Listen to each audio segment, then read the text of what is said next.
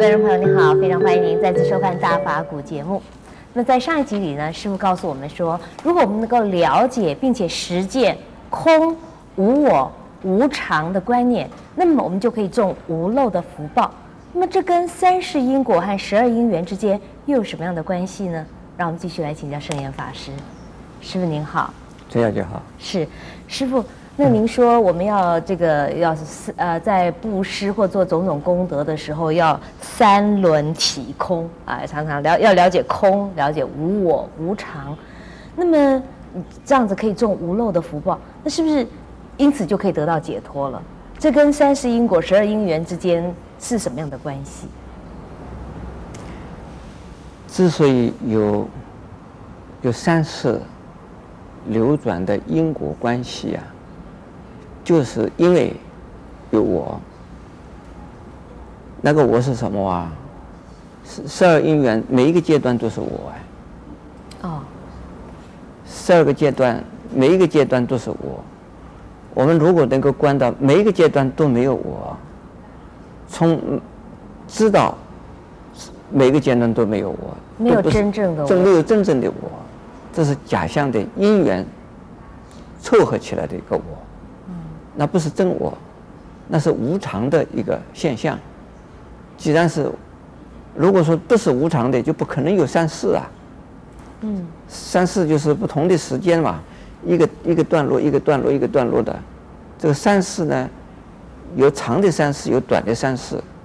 所以长的三世呢，这一生、前一生、后未来生，这个三世就是长的。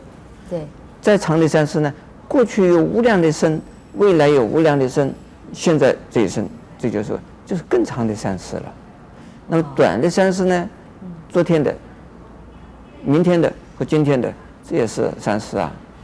再短的，这这一念的、上一念的、下一念的，这也是三世啊。这三世的时间构成了我们生命的连续的现象，这我们叫做无常的，由时间。时间在时间在流动，呃，我们的生命的现象呢也在变。呃，今天生，明天变成了老死病死啊，或者生的时候就是老病死一起一起来。那人的生命，肉体的是啊无常的，新的现象，也就精神的也是无常的。我们十二因缘之中啊，这三世过程之间呢，全部都是。由于啊，无常的这个物质的现象、精神的现象的连贯，也就是呢，肉体的生命或精神的生命，或者是灵魂，大家有的人讲这样子。嗯。那么这个结合起来，那成为我。可是这些我是因为时间的结合，还有呢因缘的结合，时间的因因果，以及呢空间上的因缘，还有呢。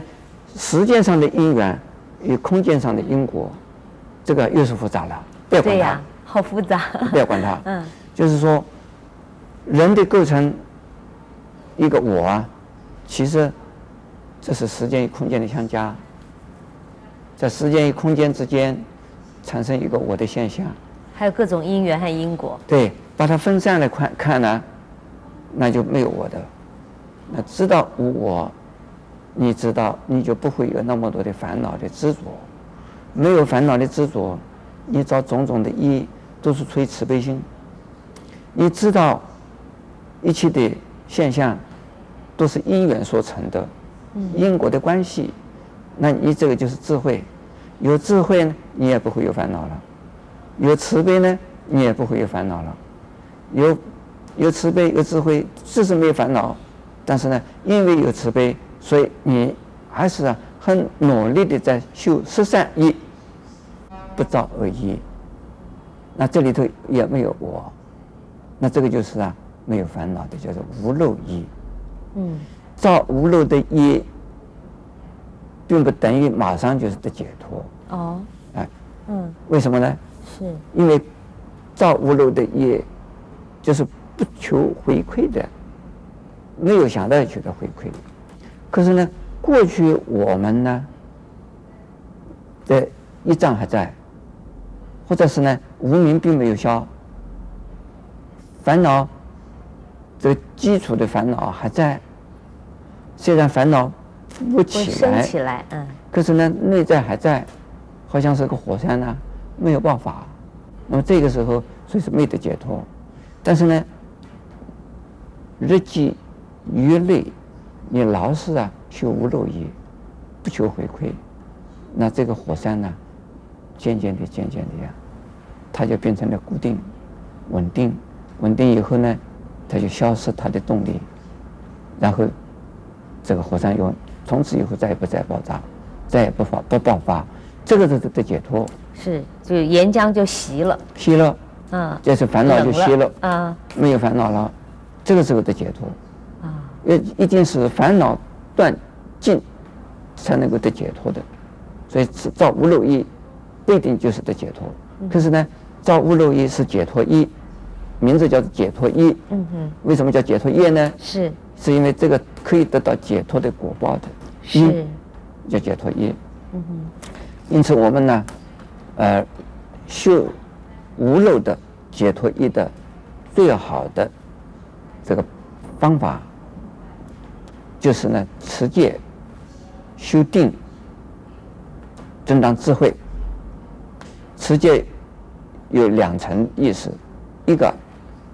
不造十恶，要造十善，嗯、是这个持戒，呃，十善的啊。嗯。那然后呢？